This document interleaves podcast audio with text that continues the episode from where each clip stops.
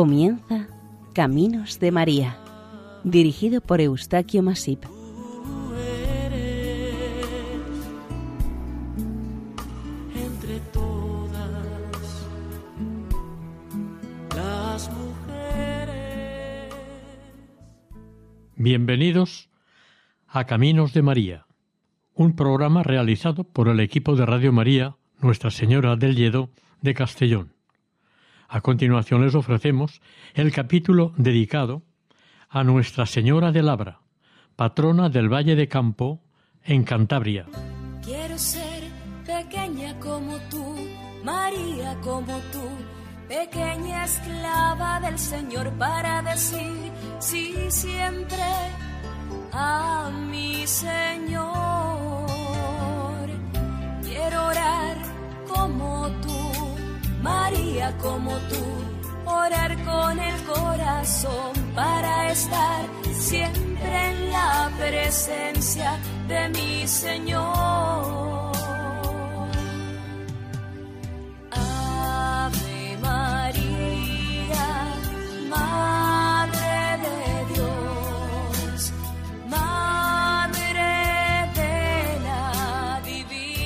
en un extraordinario y amplísimo paisaje del sur de la cordillera cantábrica, cerca del camino que unía Herrera del Pisuerga y San Vicente de la Barquera, entre la provincia de Palencia y la de Cantabria, en un collado conocido como Cuesta Labra o Cuesta del Abra, hace más de 400 años, el 22 de julio de 1615, en un lugar de la ladera del collado de Somaoz, de esta sierra de Híjar, estaba un humilde pastor acompañando a su rebaño, el cual pacía tranquilamente en el prado.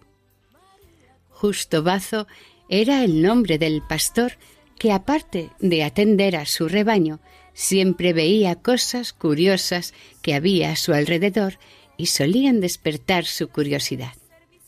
Este día del caluroso mes de julio, entre hierbas y cascotes que había en el suelo, encontró semienterrada una imagen de la Virgen María. Este corto relato, según la tradición oral y escrita, nos cuenta cómo se inició la advocación de Nuestra Señora de Labra, o Virgen de Labra, o Nuestra Señora de Abra. Una antigua advocación mariana que actualmente es la Santísima Patrona del Valle de Campó y que está presente en la ermita de San Miguel de Soma Celada. Como en la mayor parte de advocaciones marianas, en esta advocación de la Virgen se dan cita tres elementos habituales en estas apariciones o hallazgos. La naturaleza, con toda su riqueza y variedad. El pastor, una humilde y tenaz persona que dedica su vida a su rebaño. Y una bella y desconocida imagen de la Virgen María que se muestra al generoso pastor. Los centros de culto medievales estaban situados en lugares alejados de los núcleos de población, por lo que exigían un desplazamiento, pero siempre dentro de los límites territoriales. Estos desplazamientos se organizaron y potenciaron al establecerse las romerías. Quizás esto se debiera a que las parroquias ya tenían las reliquias y las nuevas ermitas se quedaron con la imagen de la Virgen aparecida o hallada como símbolo sagrado. La España de la Reconquista, en su mayor parte, entronizaba y dedicaba en las nuevas iglesias de los territorios reconquistados, en su mayor parte, las imágenes de la advocación a la Asunción de Nuestra Señora. También a veces se dedicaba a una imagen mariana de la advocación que tenía el conquistador en su lugar de origen. Las ermitas, siempre apartadas de zonas urbanas importantes y de difícil acceso, requerían de una romería para ser visitada por el grupo social que la sentía y quería como propia. De todas maneras, también hay que reconocer que sirvieron en muchas ocasiones como lugares de retiro y peregrinación. Allí, en el abra de aquel monte, se edificó una ermita mucho más espaciosa, cuyos restos aún se pueden observar con habitación para el ermitaño. En este lugar permaneció hasta 1834, momento en que un rayo prendió fuego a toda la edificación, quedando completamente destruida. Una curiosa costumbre de aquellos tiempos nos dice que cada pueblo o aldea nombraba una muchacha o varias como camareras de la Virgen y éstas tenían la obligación de subir la víspera a la festividad, el 3 de agosto, a la ermita y permanecer allí toda la noche y el día siguiente. Al parecer, pasaban el tiempo cantando villancicos o cantos religiosos en torno a las hogueras que se encendían devotamente. Estos cantos, a medida que pasaron los tiempos, se cambiaron por cantos y bailes populares o modernos. Como narración legendaria y oral, este relato tiene varias versiones, aunque en lo fundamental sean lo mismo. Teniendo en cuenta el factor historia, se sabe cómo repercute éste en las narraciones tradicionales, aportando datos o detalles que nos indican la situación social de cada momento. La naturaleza o lugar donde se produce este bienaventurado hallazgo de esta imagen es bastante elevado, superando en algunos puntos los más de 1500 metros de altura. Esta particularidad hace que aquí en verano tenga dos o tres meses de fuerte calor y el resto del año sea frío o muy frío, por lo que las temperaturas del verano suelen ser más moderadas que en la comarca riojana de Cameros, de donde procedía el pastor Justo Bazo. Ya lo dice el popular refrán de los pastores de esta tierra, refiriéndose a las estaciones del año en estos montes. El año tiene doce meses, nueve de invierno y tres de infierno. En el valle de Campó, a mayor altura, con los prados siempre verdes y un calor menos riguroso, permite a los ganados y a los humanos una mejor y agradable estancia en verano que en las tierras por las que discurre el río Leza. Desde lo alto de los montes cántabros se contempla y domina prácticamente el valle entero de Campo. Este traslado temporal de los rebaños de un lugar a otro es lo que se conoce como transhumancia. Los ganados que pacen en lugares no demasiado fríos en invierno, cuando se acerca el verano, son trasladados por cañadas tradicionales a lugares más elevados y frescos para que el fuerte calor no les perjudique. Pasados dos o tres meses en las cumbres, los pastores regresan con sus ganados a su lugar habitual de procedencia, es decir, de invierno. Dame paz, paz en la tristeza, dame paz. Cuando más lo implora esta soledad, cuando la tormenta es más fuerte que mi resistencia, dame paz paz cuando atormenta esta enfermedad. Paz cuando me agobia esta soledad. Porque necesito más de ti. Dame tu paz.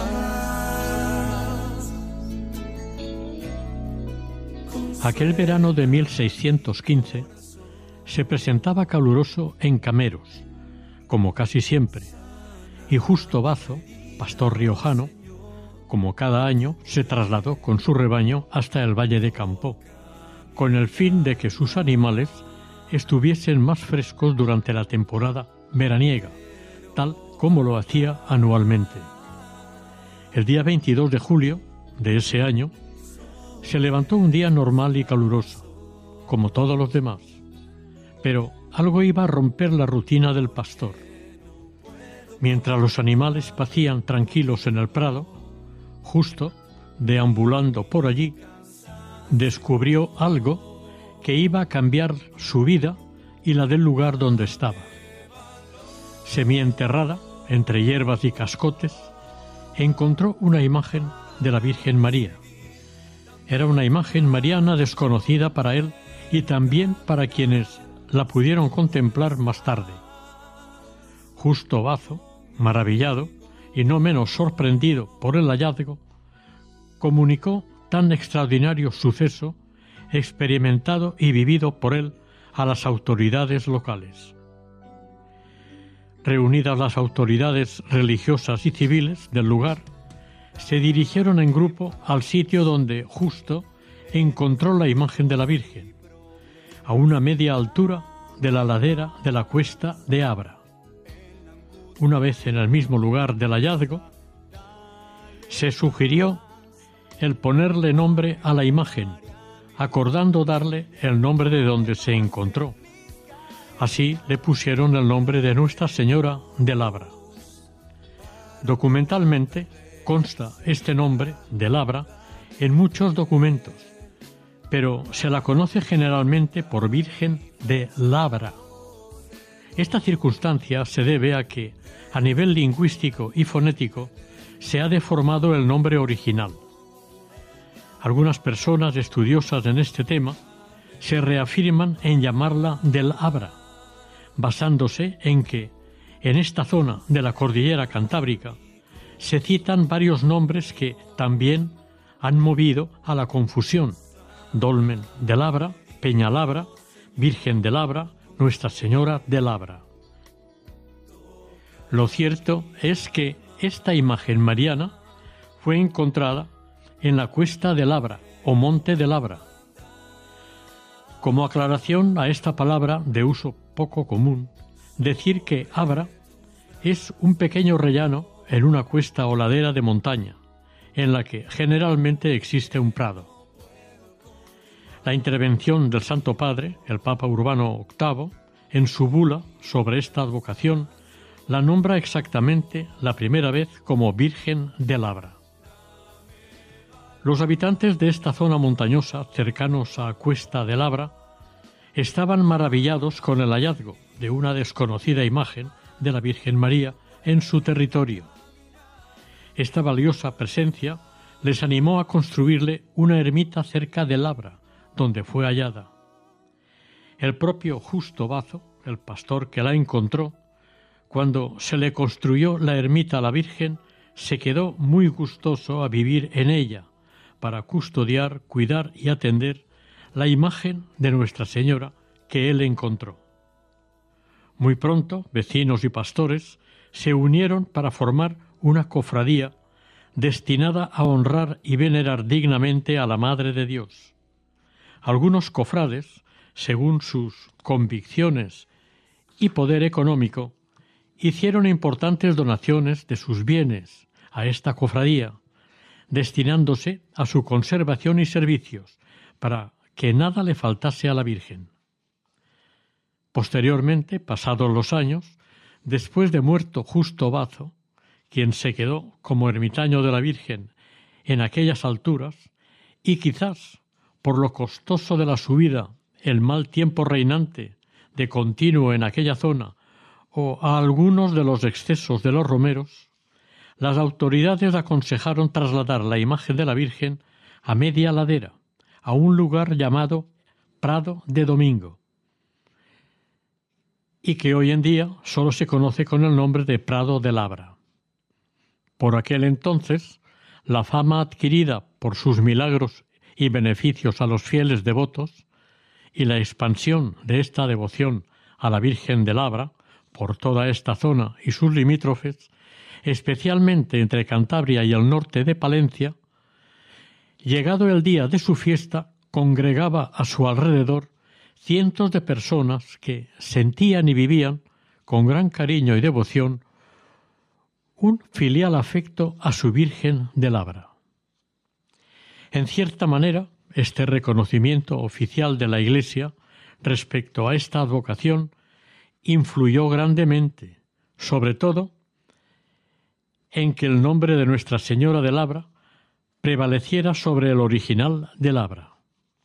La aprobación de la cofradía por el Papa, la concesión de indulgencias a los cofrades y fieles que acudiesen a la ermita y cumpliesen determinados requisitos, y que se estableciese la festividad de Santa María de las Nieves, hizo, con el paso del tiempo, que la ermita de la Virgen de Labra fuese llamada y titulada Ermita de la Virgen de las Nieves.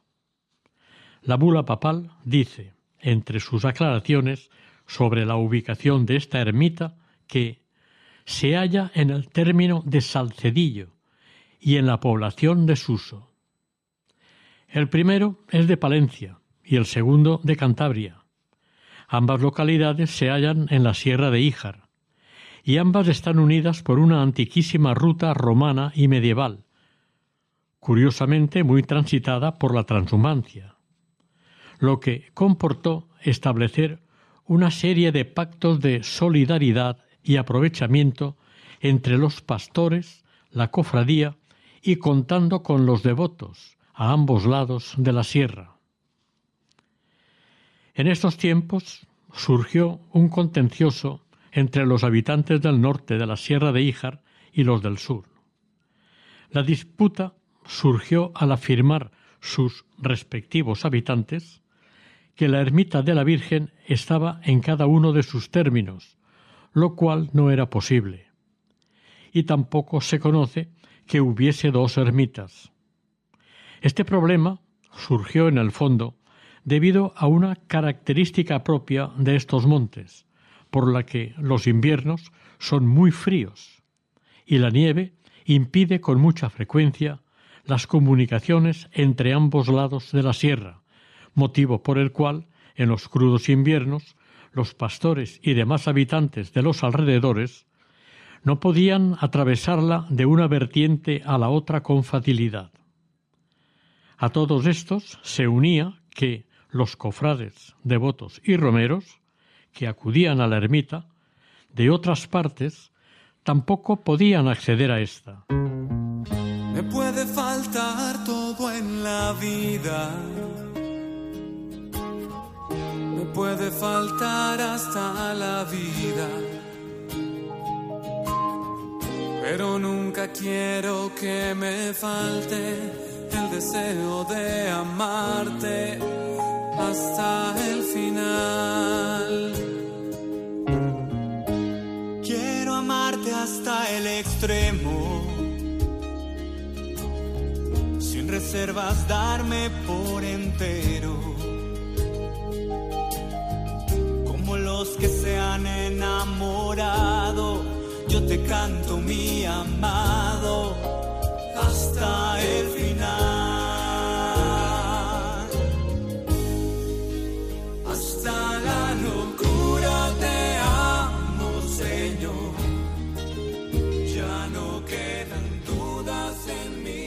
Están escuchando ustedes, dentro del programa Caminos de María, el capítulo dedicado a Nuestra Señora de Labra, patrona del Valle de Campo.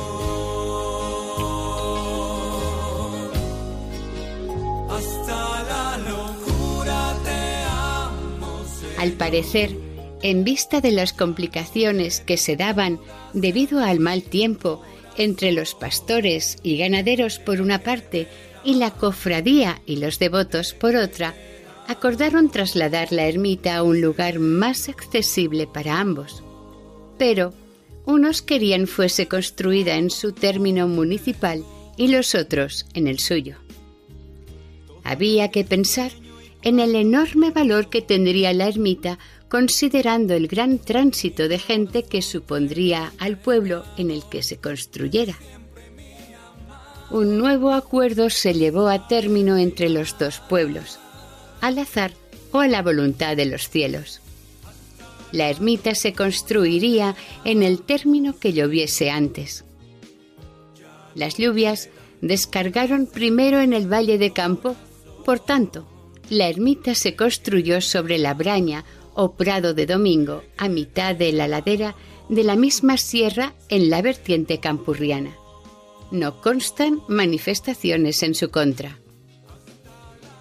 La primitiva ermita se construyó con unas determinadas y reducidas dimensiones, como veremos más adelante.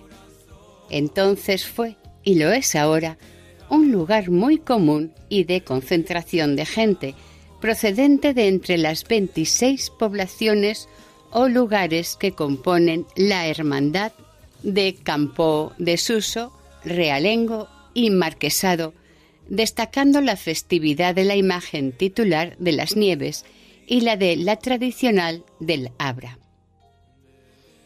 En 1703, reunidos los cofrades de la Hermandad de Nuestra Señora de las Nieves, pidieron autorización para trasladar otra vez la ermita por quedarse cerrado el acceso a causa de una fuerte precipitación de nieve.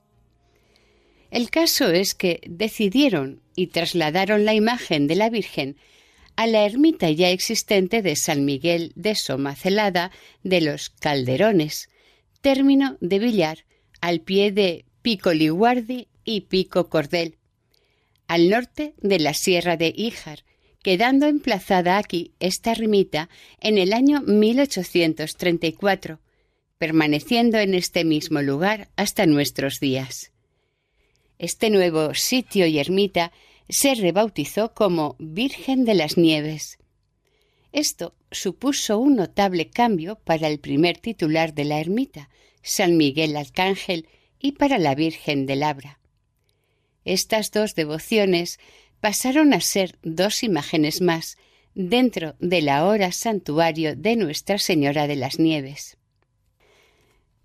Sin embargo, los campurrianos, fieles defensores de sus costumbres y tradiciones, se preocuparon en entronizar en el interior del templo una imagen del arcángel San Miguel, situándolo en lugar preferente.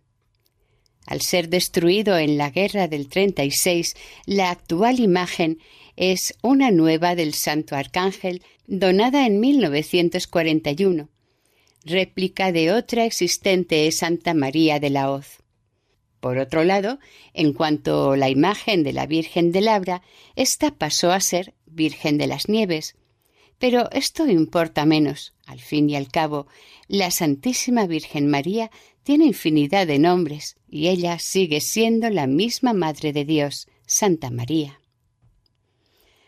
Hace unos años, por parte de un sector de gente devota de la Virgen del Abra, se recuperó el nombre de esta advocación para renovar su culto. Una de las acciones que se propusieron fue la de recuperar en lo posible lo que fue la primitiva ermita de la Virgen, de lo que fue la primitiva ermita apenas quedaban y quedan unos restos que eran visitados por excursionistas y curiosos. Estos restos están situados en un cerro de la Sierra de Híjar, muy cerca de la Cuesta Labra, a casi dos mil metros sobre el nivel del mar. El conjunto de lo que fue la ermita lo forman el humilladero y una ermita sin techo. El humilladero tiene una imagen de la Virgen de Labra desde el año 2006, tallada en piedra, que fue adquirida por una donación. Dentro de la hornacina de la Virgen hay un buzón metálico amarrado con una cadena que en su interior tiene una placa en la que se puede leer una oración dedicada a Cristo y una corta narración de la historia de la Virgen de Labra. En lo alto del humilladero se puede contemplar una gran cruz metálica con Cristo clavado y a sus pies un cáliz y la hostia sagrada. La placa que la acompaña dice Yo soy el camino, la verdad y la vida. Por amor al hombre morí en la cruz, y al cáliz desciendo por vuestra salud. El que come mi carne y bebe mi sangre vive en mí y yo en él. Lo que fue el edificio de la ermita consta de cuatro paredes levantadas piedra sobre piedra y a poca altura. Un hueco en la pared del norte hace de puerta de acceso a su interior y una cadena sujeta a un clavo hace de puerta. El resto de las paredes son de menor altura. El altar está formado por una losa plana y lisa sobre una base rectangular de piedras. Detrás del altar, un asiento central más elevado que el resto de asientos sería el del sacerdote celebrante. Detrás y sobre el muro, una sencilla cruz de metal. En el exterior, una torre, el doble de alta que los muros, hecha también de piedras. Por su aspecto, parece una atalaya sin terminar. En este lugar tan escarpado y alejado de toda localidad, algo importante es donde, según cuenta la tradición, el pastor Justo Bazo encontró la imagen semienterrada de la Virgen del Abra. Cada día 5 de agosto, en la actualidad, una popular romería cita en la ermita de San Miguel de Celada, restaurada por las gentes del Valle de Campo, a los fieles devotos de la Virgen de Labra. Aunque la ermita haya sido conocida durante mucho tiempo como Nuestra Señora de las Nieves, los campurrianos acuden a los pies de la imagen de la Virgen a venerarla como patrona y madre, a agradecerle su protección y a pedirle aquello que necesitan y que no les llega. Pero siempre con profundo respeto y veneración, estas gentes esperan y confían en que se les conceda lo pedido.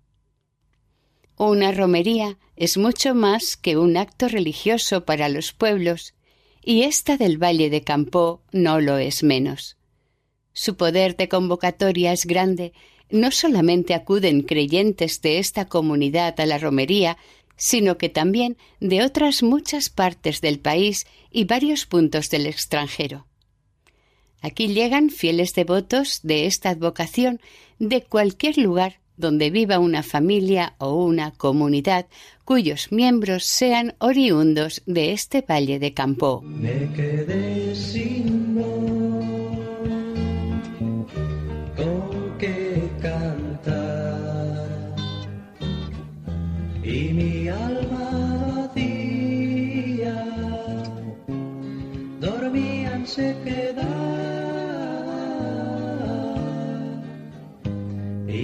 Pensé para mí.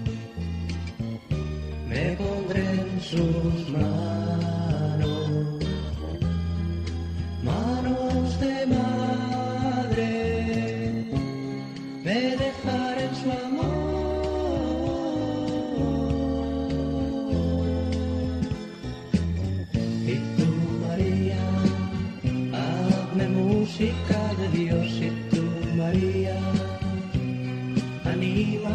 las cuerdas de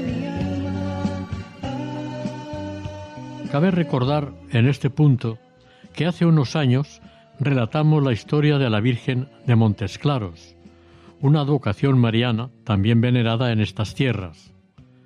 Las dos historias son muy similares, se parecen en muchos aspectos. Pero en esta ocasión nos ocuparemos más con la Virgen de Labra o de Labra. Así pues, dado que ya se ha hecho un recuento histórico del proceso conformador de las narraciones de origen marianas, y dado que los componentes simbólicos de las estructuras narrativas de estas narraciones y de la Virgen de Montes Claros son muy similares, no se hará un análisis simbólico como se hizo en aquel caso de Montes Claros, pero verdaderamente existen datos que nos permiten entender mejor a quienes las vivieron en aquellos tiempos.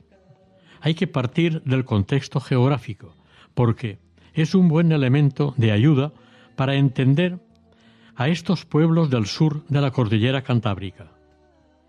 En 1963, la institución teresiana de Reynosa convocó la celebración del Día de la Virgen en la ermita de Labra. Este hecho, parece ser, el principio de la celebración de la moderna romería que en la actualidad se realiza. Uno de los principales motivos es evitar la celebración de la romería en las mismas fechas que la Virgen de Montes Claros, que se celebra en el mes de mayo. Para no coincidir con las fechas de la otra advocación, se determinó que la celebración de la moderna romería de la Virgen se realizara el 5 de agosto, coincidiendo con la Virgen de las Nieves. Esta fecha se ha venido manteniendo desde hace más de 35 años. De esta manera, queda muy claro que la Virgen de Montes Claros es la patrona de la comarca y la Virgen de Labra es la patrona del Valle de Campo.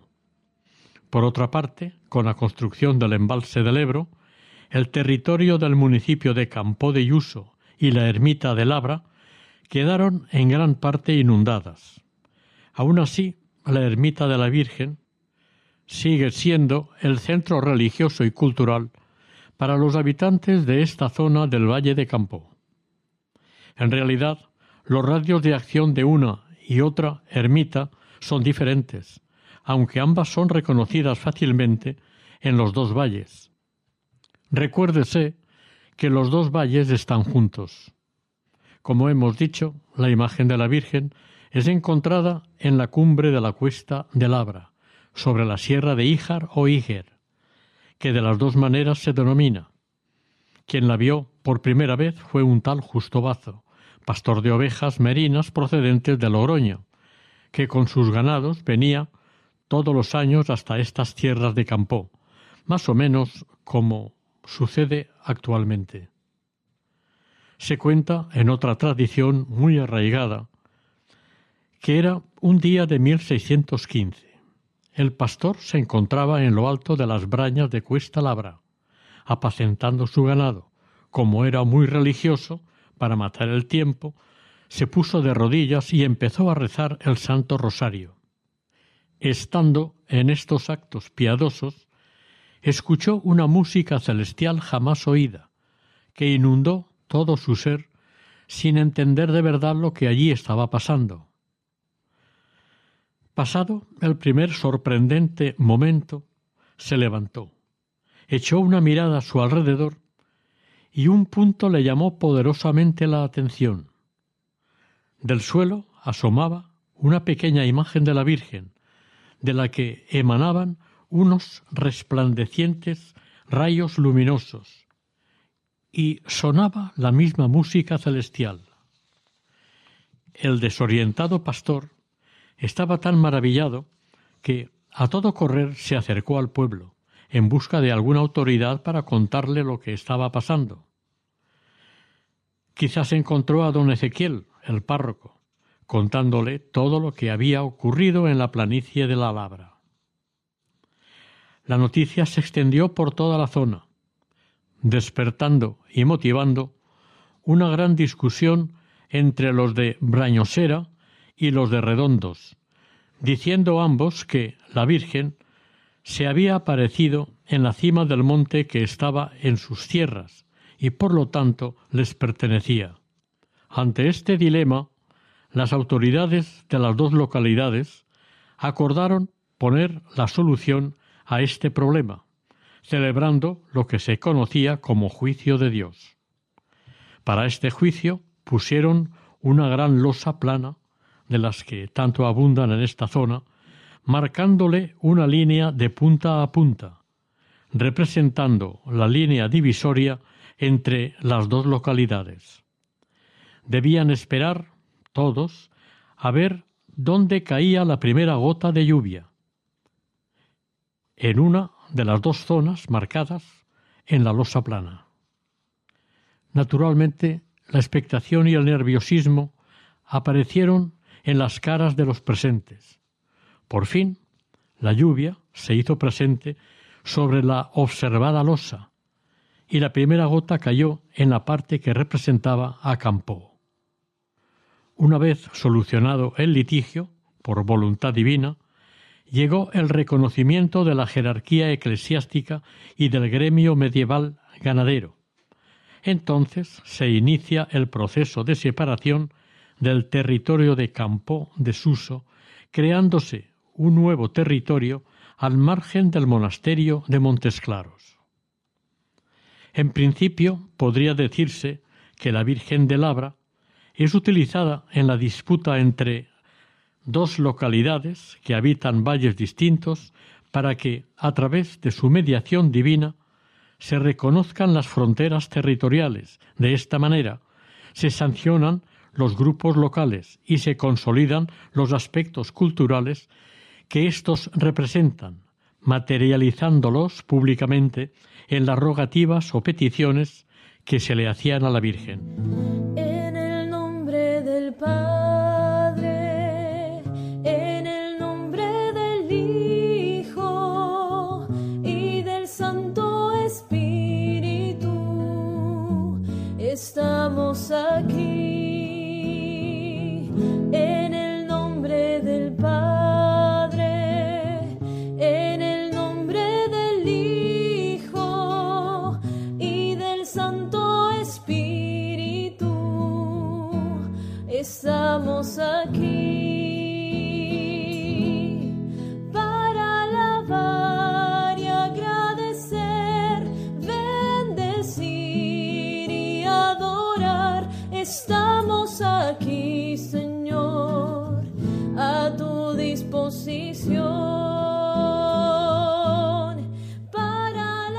Les estamos ofreciendo el capítulo dedicado a Nuestra Señora de Labra, patrona del Valle de Campo, en el programa Caminos de María.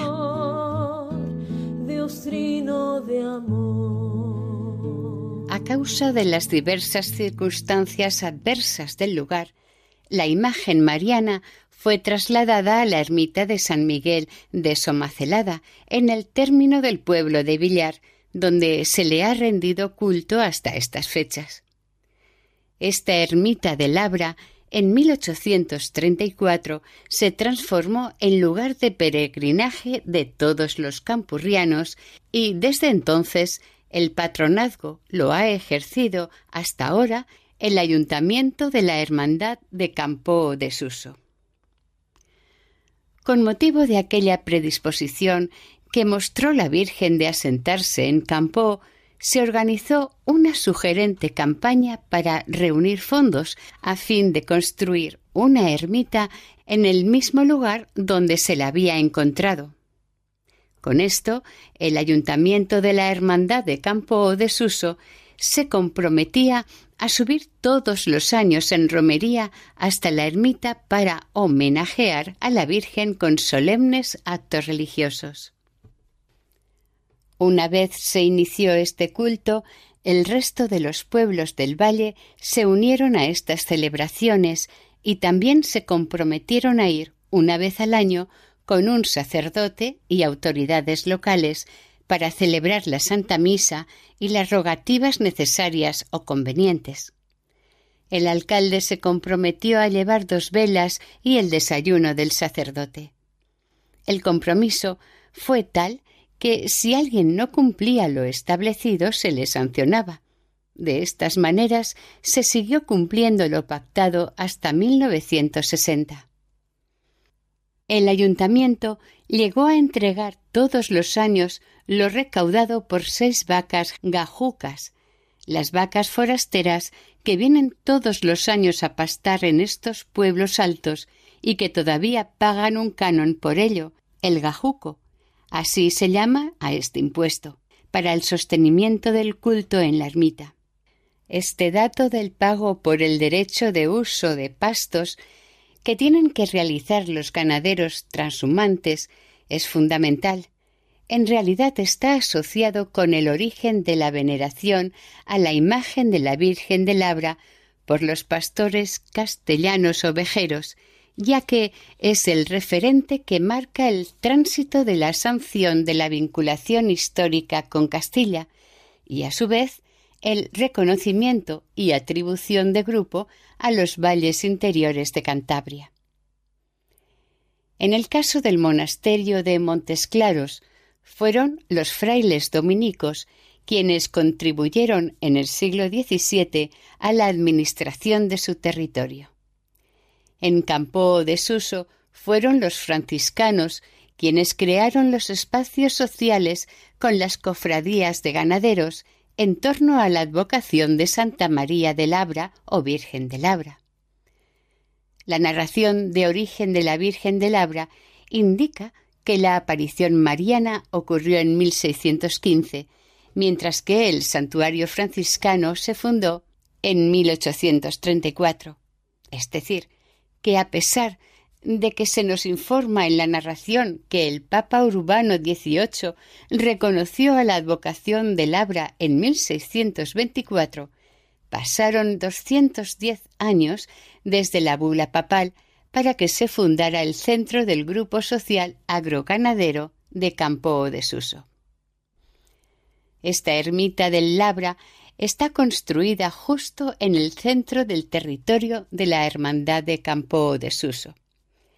La campa de San Miguel está situada en el centro del valle. Se simboliza con el círculo formado por los veinticuatro menires que representan los poblados de la Hermandad de Campo de Suso. Este es el espacio social y sagrado al que protege la imagen contenida en el espacio arquitectónico sagrado. Si bien la talla imagen es propiciatoria de la ordenación del caos del principio.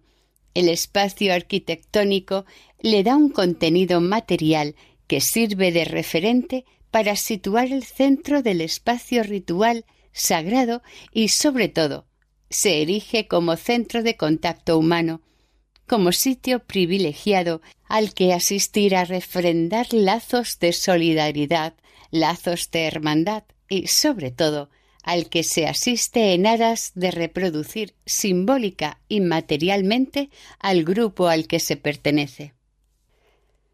Tomado como referente geográfico o centro geográfico a partir del cual crear el territorio, la ermita de San Miguel reconstruye la geografía de un determinado grupo social.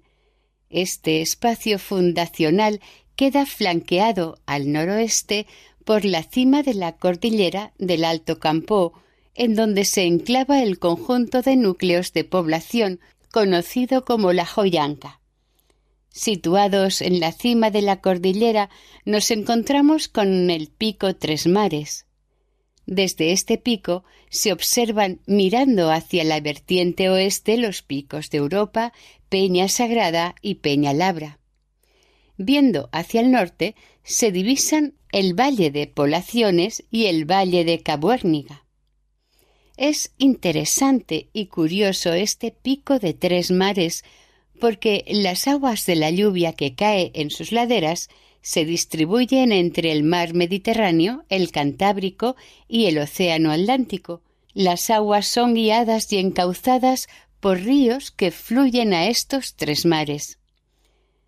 Conforme se baja hacia el sudoeste, siguiendo la Sierra Cordel, llegamos a los encinares y robledales que rodean el paso de los ganados que van desde Campo de Suso hacia Cabuérniga por el puerto de Palombera. Al sur de la ermita tenemos la cordillera de Peñalabra y en una de sus cimas se encuentra el paso ganadero, carretero y comercial que sirvió de paso a los pastores merinos trashumantes que accedían por el collado de Somaoz al interior de Campo de Suso.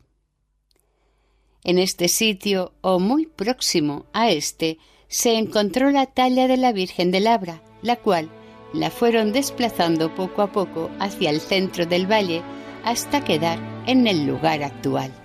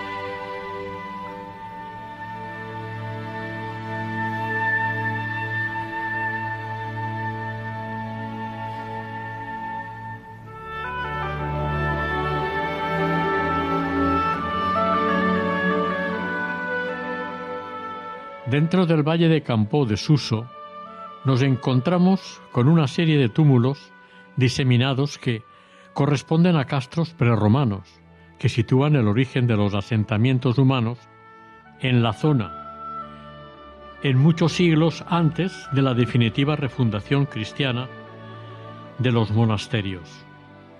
Esto sin contar las innumerables iglesias románicas como la de Villacantí.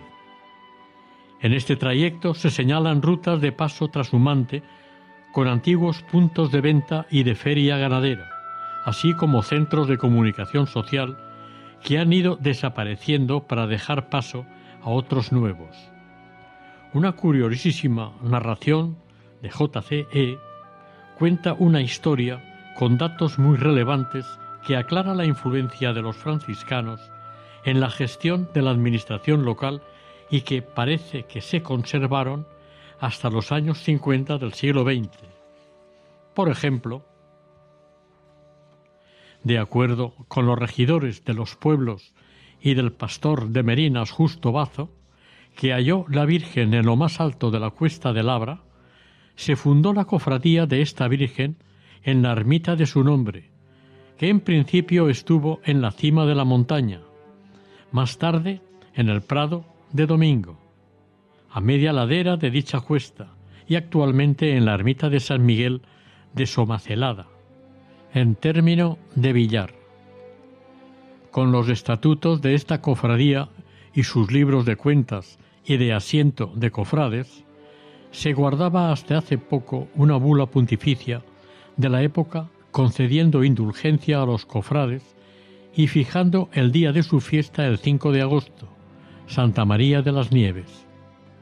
En esta misma ermita de San Miguel de Somacelada, trono desde el siglo pasado de la Virgen de Labra, fundó el clero secular del valle de Campo de Suso una cofradía al estilo de las de ánimas existentes en todas las parroquias.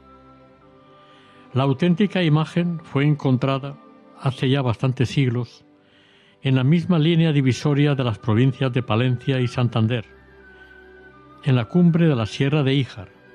Seguramente fue escondida allí al huir los cristianos ante el empuje de los árabes. Hay testimonios históricos que acreditan cómo esta región quedó totalmente desolada hasta el año 750, que fue repoblada de nuevo por el rey Alfonso de Asturias, hermano del rey Fruela, el que mató al oso.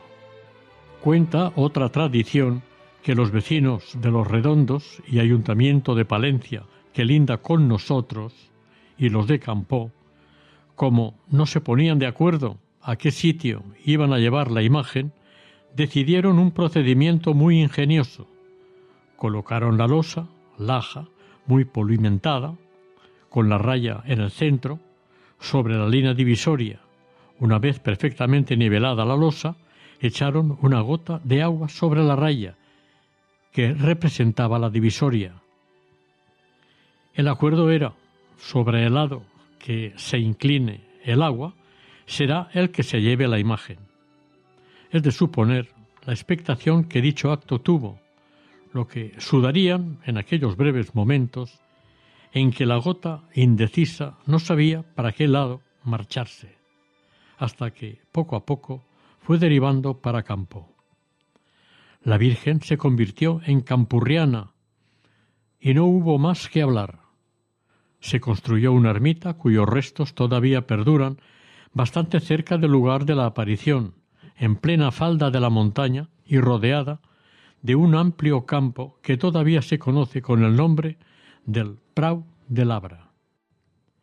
El pueblo y sus seguidores tomaron el acuerdo de todos los años, el cuarto domingo de abril, los sacerdotes del valle dirían una misa solemne, a la que deberían asistir la corporación en pleno, todas las juntas vecinales, los veinticuatro representantes de cada localidad y el vecindario. Terminada la fiesta religiosa, convida el clero a las autoridades a una copa de vino blanco con galletas, sorteando a continuación los días en que cada pueblo debe decir una misa votiva.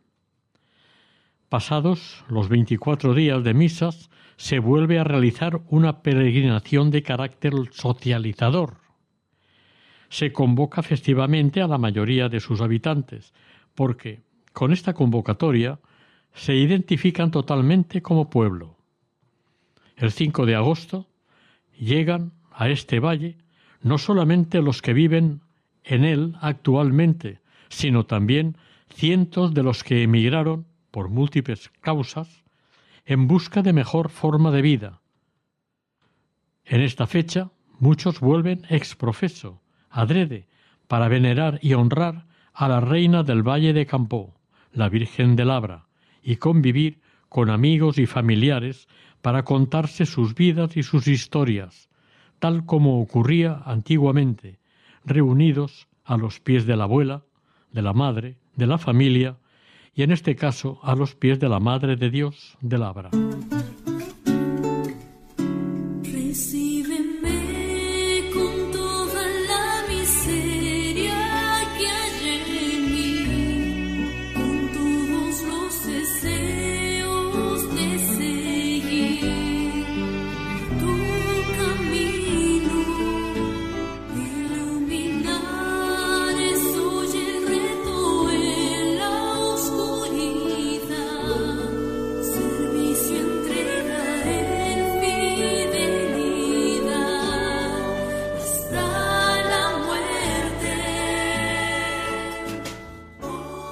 Oración. Santa María de Labra, Reina y Señora del Valle de Campo, protege el valle y a sus gentes para que no pierdan la tradicional romería que recuerda tu voluntaria decisión de quedarte con ellos con el fin de ser su madre protectora y guía en el camino de su Hijo, nuestro Señor Jesucristo. Así sea.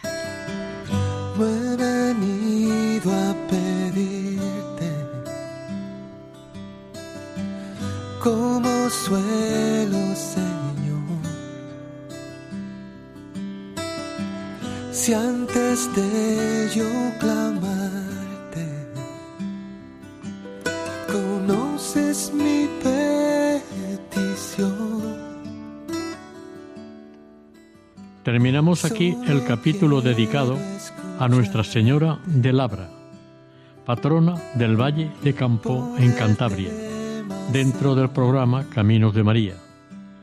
Si desean colaborar con nosotros, pueden hacerlo a través del siguiente correo electrónico caminosdemaria@radiomaria.es. Si desean volver a escuchar este capítulo u otros anteriores, pueden hacerlo desde la página web de Radio María, sección podcast. Y para otras peticiones, llamando al teléfono 91 8 22 8010. El equipo de Radio María en Castellón, Nuestra Señora del Lledó, se despide deseando que el Señor y la Virgen les bendigan.